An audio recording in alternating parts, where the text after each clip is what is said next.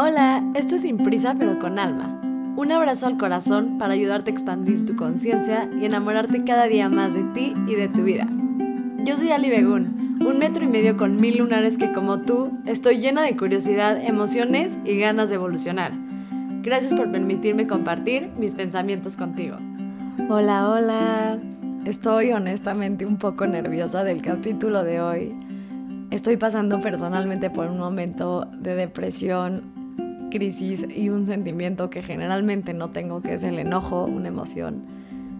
Y no había querido hacer este capítulo porque hace mucho no tenía un caos mental y quería aprovechar en algún momento que yo sabía, porque sanarlo es lineal, porque sigo teniendo momentos bajos, quería aprovechar un momento donde no estaba al 100 para poder hablar desde lo más honesto y desde lo más bonito de mi corazón y desde lo más abrazable para quien sea que esté pasando por esto.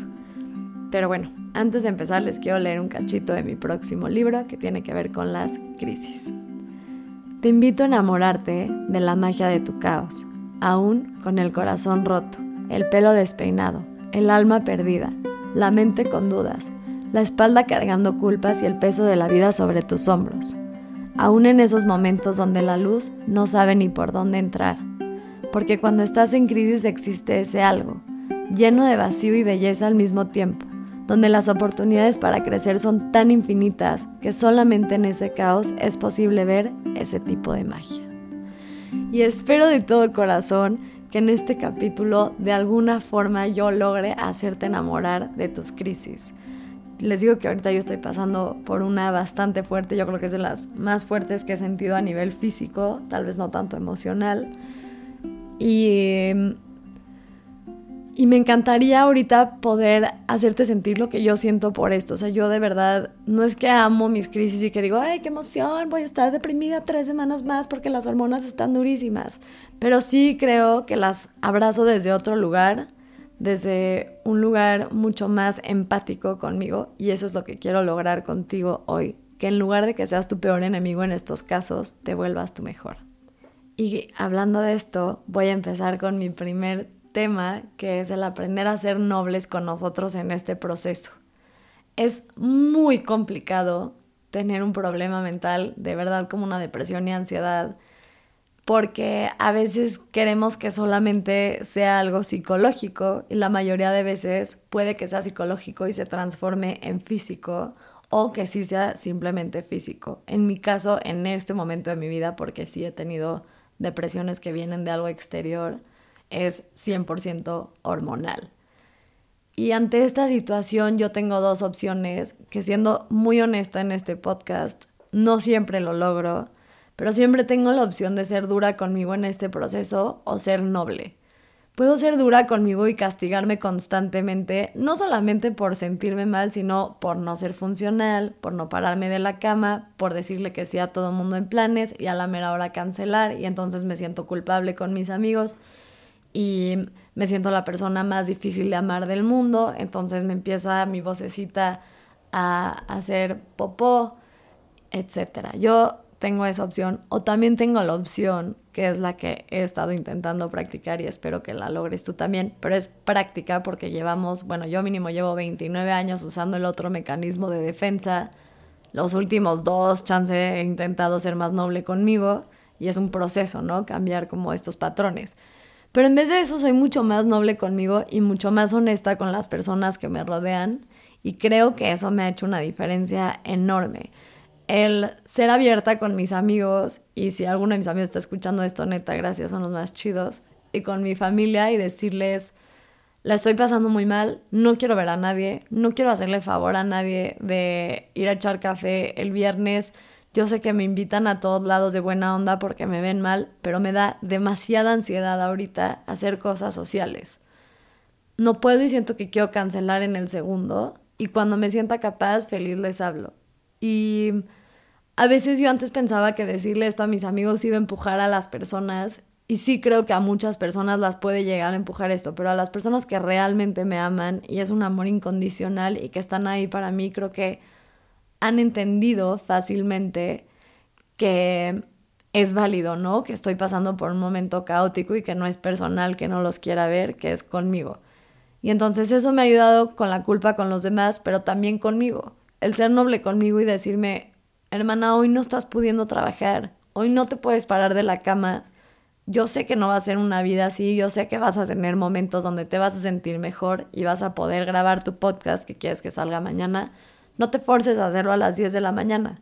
Ya te sentirás y si no te sientes con ánimos de hacerlo, tampoco pasa nada y ayudarme a abrazarme en este proceso en lugar de presionarme a hacer un millón de cosas, a pretender que no está pasando nada.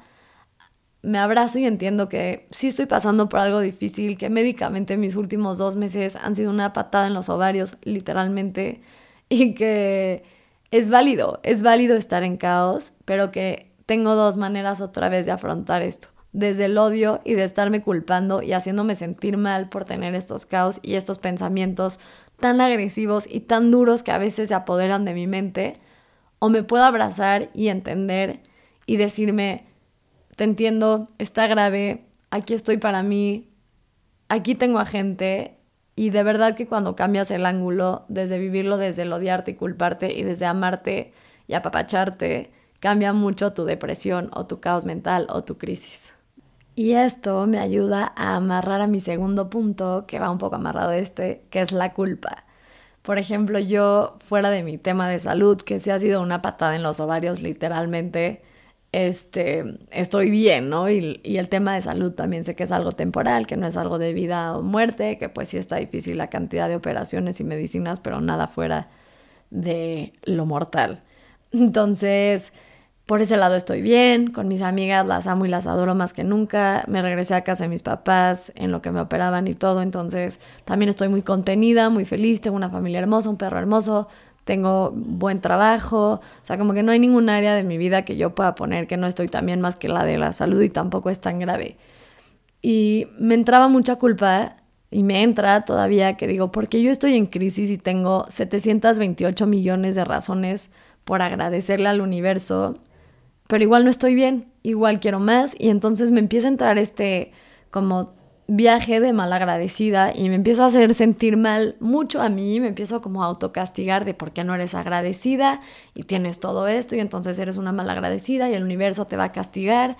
Y bueno, los que tienen mente como la mía que sobreevalúa cada centímetro de la vida me entenderán que es este sentimiento como no solamente de sentirte culpable, sino sentirte malagradecido. Y entonces te empiezas a enredar en una nube de pensamientos asquerosos que no tienen nada que ver, que tú te puedes sentir deprimido, ansioso, con caos, hay algo exterior o no, o si ese algo exterior es gravísimo o no, y si para ti que tu exnovio ya tenga nueva novia es una razón para caerte en tu cama y llorar, es válido. Si para ti estar ansioso de si te van a correr o no de tu trabajo y no poder funcionar, es válido, y dejarte de pelear con que si el de al lado la tiene peor, no puedes tú estar mal. Y dejarte de pelear, que sí, yo estoy muy consciente que tengo un millón de razones que agradecer, pero a veces las enfermedades mentales, los caos mentales, las crisis, nos ponen una nube enorme gris que no nos permite ver, sí lo ves, pero no lo puedes sentir, gratitud y amor a la vida y también es válido tener estos momentos y el dejarme de pelear y culpar y hacerme sentir una malagradecida de no poder ver la luz en mi vida me ha ayudado justo al contrario, de en los momentos en los que no le estoy dando vueltas al asunto, poder ver la luz en mi vida. No siempre lo logro 100%, esto es un proceso, soy humana, justo el otro día alguien me escribía que no puedo creer que tú también tienes depresión, es como, pues sí, o sea, no porque ya la trabaje, la tenga bien manejada, quiere decir que no paso por caos, ¿no? Obviamente parte de lo que me hace poder compartir es porque lo vivo y no solamente lo estoy expresando. Entonces sí, definitivamente la vivo desde otro lugar, pero sí este punto también de dejar de hacerme sentir mal y culpable y malagradecida me ha ayudado muchísimo. Y con este nada más quiero abrir un paréntesis que sé que ya sabes, pero para mí es súper importante repetirte el tema de las redes sociales desde dos ángulos. El primero es que nunca sabes bien por lo que está pasando otra persona. O sea, si tú te metes a mi Instagram ahorita, pues me veo bien, he subido videos, sí estoy deprimida, pero sí soy capaz también de ser feliz. Las personas ahí que tienen depresión me van a entender, estar deprimido no es estar llorando en tu cama todo el tiempo. De repente pueden venir olas muy buenas y son esas olas las que aprovecho para trabajar, para estar bien, para compartir, etc. Y hay olas que no son tan buenas donde prefiero dormir, ver tele y llorar en mi cama seis horas con un bote de Nutella, aunque no como tanta Nutella, pero bueno. Y esa es una, ¿no? Acordarnos que lo que vemos en redes sociales no siempre es real y que solo es un cachito de la vida. Ya sé que lo sabes, pero para mí es importante decírtelo. Y el otro lado, ángulo del que quería hablar, es una práctica que creo que ya les había compartido en otro capítulo que yo me he dedicado a hacer, que trato mínimo 10 comentarios al día a gente random, ponerle cosas muy bonitas. O sea, me esfuerzo a buscar algo específico de esa persona y comentarle en una foto, en un video, en lo que sea, algo cool, porque nunca sabes por qué está pasando la otra persona. Y yo no tengo mucho, pero sí de repente me llega hate y es muy, muy duro el hate en las redes sociales, por más y que yo sepa que es gente que no tiene nada que hacer, que bla, bla, es muy duro. Pero para mí la forma que a mí me ha ayudado más a combatir el hate que me llega es justo hacer el contrario, ¿no? Y entonces aventar bombas de amor a quien le tengan que caer, comentarios lindos a quien le tengan que llegar, abrazar al alma que tenga que abrazar ese día. Y ha sido un hábito que me ha encantado, que es literalmente mínimo y generalmente acabo haciendo muchísimos más. En lugar de nada más estar scrolleando en redes y pendejeando, scrolleo y empiezo a dejar cosas buenas. Y esto también me ayuda a mí a sentirme bien y me ayuda a mí también en mi depresión y en mi ansiedad, porque el dar amor para mí es la forma más rápida de curarme a mí misma, de recibir amor, porque dar amor en mi caso es lo que más me refleja amor. Entonces, bueno, estas, estos eran un entre paréntesis de redes sociales que para mí era importante mencionar. Y hilando el próximo tema con esto, hoy ando buenísima hilando temas que vi en Begún, siempre es como cinco puntos porque no sé cómo hilarlos. hilando el tema es otra cosa que he aprendido en estas crisis que me han ayudado a enamorarme de ellas, es el poder de explicarle a las personas que están cerca de mí qué es lo que me pasa. Creo que muchas veces he alejado a gente que quiero mucho por no poder explicar qué es lo que me está pasando y mi caos y querer quedar bien con todo el mundo en lugar de poner límites y le termino fallando a muchísima gente típico que hacemos las personas cuando tenemos caos mental, que quedas con alguien y le cancelas a la mera hora porque literalmente te da ansiedad y no puedes ir al plan. Yo solía hacer mucho eso y una práctica que he agarrado como en estas últimas crisis que he tenido es ser honesta y decirle a la gente, te voy a ser súper honesta, quiero hacer plan contigo el viernes, pero le estoy pasando mal y no tengo idea de qué humor voy a estar el viernes. Si voy a estar con ganas de ver gente, si no, entonces prefiero no hacer planes y te escribo a ver cómo me siento. Y sí les puedo decir que el 95% de las personas son mucho más empáticas de lo que creo que a veces les damos crédito. Y las pocas personas que no son empáticas, para mí también es una invitación súper bonita sacarlas de mi vida. Porque yo solo quiero a gente que esté a mi lado en todas mis etapas. Y en mis etapas buenas creo que soy un ser humano hermoso, pero en mis etapas malas también puedo ser una persona muy egoísta y muy caótica y justo en esta depresión mía nunca me había pasado, pero tengo enojo, nunca había sentido enojo de esta forma, estoy muy enojada con la vida por el tema de mi enfermedad y entonces he sido muy agresiva con personas que quiero mucho y obviamente no justifica mi agresión para ellos, justo el otro día mi papá me dijo de que acuérdate que somos humanos y 100% yo me he pasado y le he gritado a gente mucho más, pero creo que parte de lo que me ha ayudado mucho fue sentarme después con mis papás, obviamente pedirles perdón de cómo me puse abrazarlos y tratar de explicarles qué es lo que me está pasando adentro y tratar de poner en palabras eso que a veces es tan complicado y créeme que te entiendo, pero me senté con ellos y les dije es que me desconecto, no entiendo qué me pasa, no soy yo, son hormonas, nada de lo que les grito es real y la gente que de verdad te ama y está ahí para ti va a tener compasión y va a entender que estás pasando por un momento que no eres tú y mi mamá siempre me abrazaba y me decía, bueno, estaba en el jacuzzi, pero yo sentía el abrazo espiritual. este, me abrazaba y me decía, no pasa nada, yo sé que no eres tú, ¿no? Que son tus hormonas ahorita. Y si no son tus hormonas en tu caso y es tu caos emocional, literalmente cosa de tu mente, también la gente cerca de ti entiende que no eres tú. Ojo, no justifica ser una mala persona, ¿no? O sea, no justifica que yo, no sé cómo me puse ayer o sea, no justifica las cosas que grité para nada y está pésimo, pero siento que ayuda a la gente alrededor de mí a abrazarme y a contenerme y está bien necesitar ayuda, está bien necesitar a tus amigas. Yo soy muy hater, me caga ver gente cuando la estoy pasando mal, Y mis amigas creo que lo entienden perfecto y saben que no les contesto el teléfono y que cuando quiero y tengo ganas les hablo. Y las que de verdad son mis amigas y las agradezco con todo mi corazón, son esas hermanas que me van a contestar el teléfono aunque yo no se los haya contestado 15 veces, cuando yo les marque esa una vez de regreso van a estar ahí para mí porque entienden lo que estoy pasando. Pero para que ellas lo puedan entender, yo lo tengo que articular. Y algo que me ha ayudado mucho es ser honesta con la gente que amo, de dónde estoy parada y por qué me está costando tanto cumplir con expectativas de los demás, porque apenas si puedo con mi hijo. Y podría hablar de este tema otras siete horas. Este tema llámese caos mental y seguramente haré otro capítulo de esto porque me faltaron puntos importantes. Pero quiero llegar como a la conclusión de todo esto, que son los ejercicios prácticos de cómo te puede ayudar a enamorarte de tus crisis. Antes de eso, quiero decir algo que llevo pensando toda la semana y creo que toda mi vida lo he pensado, pero como que, y, ir a terapia es bueno, pero no todos los terapeutas son. Entonces, hay muchas cosas y puedo hacer también un capítulo de por qué ir con ciertos terapeutas te pueden funcionar y no. Y aguas, ¿eh? cuando digo terapia me refiero, si tu terapia es ir con alguien que te alinea los chakras y eso te funciona, chingón. Si tu terapia es, es psicoanálisis, chingón. Si tu terapia es ir a una sesión conmigo de respiración y ya, chingón. Lo que a ti te funcione está más que perfecto.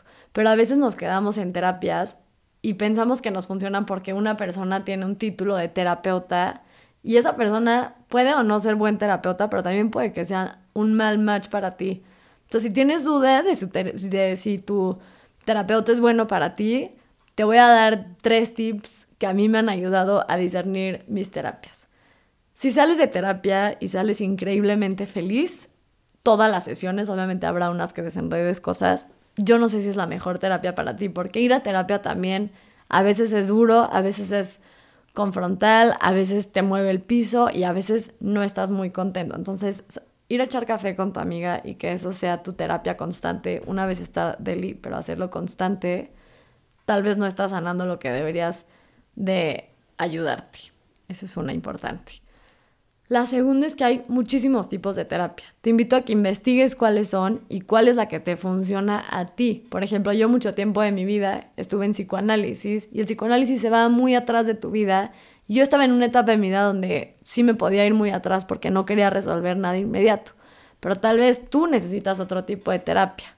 O tal vez para ti trabajarlo de la manera espiritual es lo que realmente te funciona. Entonces tal vez necesitas un chamán, un padre, un rabino, un guía, eh, alguna persona que te pueda alinear tus chakras y que te haga kundalini, o sea, yo qué sé, cada quien lo que le funcione, pero sí creo que es importante probar y ver qué es lo que te funciona y no casarte con la idea de que porque ya fuiste a un psicólogo y no te funcionó, ese psicólogo es malo, o porque vas con un psicólogo, ese psicólogo es el correcto para ti. Entonces, bueno, para mí, o bueno, terapeuta, pongámosle así, porque no me refiero solo a psicólogos.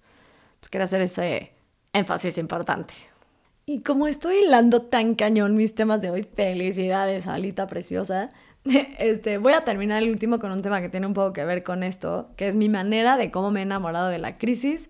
Yo le puse de sweet spot, o sea, el punto dulce, que básicamente porque le puse así es porque, de hecho, es en la industria de la comida hay un punto que es suficientemente dulce para que nos vuelva adictos, pero no tan dulce que nos empalague, ¿no? Este como sweet spot, este lugar perfecto, este balance perfecto entre estas cosas, ¿no? En la comida. Y entonces yo eso lo puse a práctica en mi vida.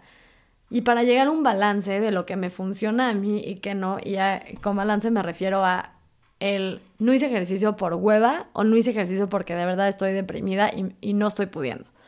Estoy dejando de comer porque me está ganando mi anorexia o estoy dejando de comer porque estoy deprimida o estoy dejando de comer porque mis pastillas están muy duras y no puedo comer. ¿No? Entonces como que este balance entre descansar y echar hueva y no hacer nada, pero ayudarte a ser productivo, ¿no? Que es como un punto súper difícil de llegar de repente cuando estamos en la vida en general, pero cuando estamos en crisis más, como saber qué tanto no me levanté de la cama por amor a mí mismo y por compasión y porque me merezco un día de no hacer nada y qué tanto lo hice por autosabotaje de no salirme de mi depresión. Y es un punto muy complicado, pero lo único que me ha ayudado a encontrar mi punto, y sí creo que con los años y la práctica he hecho este punto mucho mejor, es practicar un millón de cosas, abrirme a la posibilidad de que hay mil maneras de solucionar mi caos. Y entonces lo que yo hago es que soy muy consciente de mí, por ende escribí un libro y los que tengan mi libro van a entender. Mi libro es un manual y cero es una venta de mi libro, encuéntralo como a ti te haga feliz. Pero mi libro es un manual donde justamente te voy poniendo como ejercicios que tú pruebes lo que te funcione y mandes a la chingada lo que no. Y es igual como yo lo hago en mi vida, ¿no? O sea, yo voy probando, voy viendo, por ejemplo, yo sé que, y siempre les digo esto, que asco, que a mí me cuesta mucho bañarme cuando estoy en crisis, es como de esas cosas que me, me da caos. Entonces, yo a través de mi autoconciencia y de llevar un diario y un mapita mío, y mi libro me ha ayudado, pero también llevo un diario de, de cómo me siento y de qué escribo, etcétera, me ha ayudado a encontrar este sweet spot. Por ejemplo, cuando me baño, que es algo que para mí es difícil, me escribo en mi diario. Ya sé que te costó un huevo y medio pararte de la cama e irte a bañar, te prometo que te sentiste mejor después de bañarte por tal, tal y tal. O, por ejemplo, otros días, hoy te paraste a trabajar y la verdad te diste cuenta que tuviste que haber sido más noble contigo, que hoy no era un día para firmar 200 libros, que lo pudiste haber dejado para mañana y no pasa nada. Y entonces empiezo a tener un control de mí y una idea de qué es lo que yo necesito y me ayuda, son datos al final. Literal es como una investigación de ti mismo, de lo que te funciona y de lo que no. Y mientras más lo voy haciendo y más consciente voy haciendo de cómo me siento en todas estas situaciones, mucho mejor tengo mi base de datos y mucho mejor navego mis crisis. Por ejemplo, hay cosas que yo sé que no puedo dejar de hacer. Yo sé que para mí dejar de hacer ejercicio me causa mucho más conflicto. Entonces es en un punto en el que yo no puedo ser noble conmigo. Pero tal vez alguien más, cuando está en crisis, hace ejercicio, le causa demasiada ansiedad. Entonces para ti eso no funciona. Pero la única manera de saberlo es estar conscientes y llevar un diario. Y te invito de verdad a que empieces hoy, así estés en crisis o no, de las cosas que te funcionan. Yo también lo hago en mis relaciones. Me recuerdo qué es lo que no me gustó de mi pareja, pero bueno, ya hablaremos de eso. Pero en cuanto a crisis, me recuerdo qué es lo que me ayuda. Me recuerdo que sentarme y aunque me dé la hueva del mundo a escribir 40 cosas que agradezco hoy, a mí eso sí me funciona y 40 es un número que sí puedo hacer, pero 200 ya no, pero 10 no me sirve. Y todo eso ha sido mucha práctica de estar siendo consciente de cómo me siento todo el tiempo y qué es lo que me funciona a mí y qué no. No hay una receta para salir de, de un caos, pero sí hay una receta de cómo ayudarte a ti a no pasarla tan de la... Entonces, así yo es como me enamoré de mis crisis, aprendiendo que son parte de mí, estudiándome tanto que ya hasta me cago de la risa de mí, o sea, cuando me da hueva bañarme me digo como, neta, qué asco que esto es tu trip y me encanta, me encanta tener caos, me hace la mujer profunda que soy. Sé que cuando estoy en caos es la oportunidad más bonita para dejar entrar luz y definitivamente y cualquier persona que ha estado en un momento caótico de su vida, creo que te puede decir, y si tú estás escuchando esto y tienes caos, creo que nos podemos abrazar en este punto medio, que del caos absolutamente siempre sale magia. Y si ya lo sabes, ten eso muy consciente la próxima vez que estés en caos, porque lo único que va a pasar después de ese caos es que salga una versión más chida de ti. Te abrazo, te quiero, aquí estoy para abrazarte en tu caos. Y solamente quiero terminar este podcast recordándoles que esto lo grabó alguien que está pasando por un momento de depresión, que la depresión tiene un millón de caras, que no es estar triste y ya que la depresión es mucho más grande que eso, que es un vacío extraño, que son un millón de sentimientos a la vez, es sentirlo todo y nada, y que nunca sabes cómo está la persona de al lado. Entonces seamos más nobles, seamos más compasivos y ya, eso es mi tema de depresión. Nada más voy a hacer otro paréntesis que para mí es importante. Yo sé que ahorita está muy de moda este tema y me parece hermoso de Black Tiger hasta Juan Llorón, Black Jaguar, esa cosa, todos han visto los videos y sí está grave y qué padre que como sociedad compartiendo videos hayamos hecho que literalmente sí vayan y hagan algo al respecto. Pero la crueldad animal empieza desde nuestros propios hábitos. Y entonces, si ya sabes cómo sufre un animal, si ya viste la cara de esos leones, sé consciente, nada más te lo pongo, de lo que compras, de con piel de animal compras, cómo vino ese animal a ti, etcétera y de lo que comes. No tienes que ser vegetariano vegano, pero sí podemos ser conscientes y disminuir el sufrimiento animal en el mundo, que para mí es un tema importante y espero que te pueda ayudar a hacerte consciente de esto, no necesariamente extremista, simplemente consciente. Los quiero, ya está mi libro, se llama ¿Qué chingados hago con mis crisis? Les digo que era mi mero mole este tema. Tengo mucho que hablar de depresión y ansiedad. Seguramente haré otros capítulos de esto, pero esto era lo que sentía hoy. Muchas gracias por escucharme, sobre todo por compartirme. No saben la pinche emoción que me da cuando veo que comparten mi podcast. De todo lo que comparten, este es el que más me emociona por mucho. Lo agradezco con todo el corazón del universo. Yo sí creo que en este momento de mi vida lo que más me ha salvado la vida es tener tanto amor y sentirme tan acompañada en este proceso complicado mío y no solamente lo digo de las personas que tengo cerca, familia, etcétera, sino a todos ustedes que me han apoyado en estos proyectos, locuras, libros, etcétera. Los quiero que sean felices y cualquier cosa me pueden escribir por Instagram y siempre, absolutamente siempre, contesto con el corazón abierto. Un abrazo.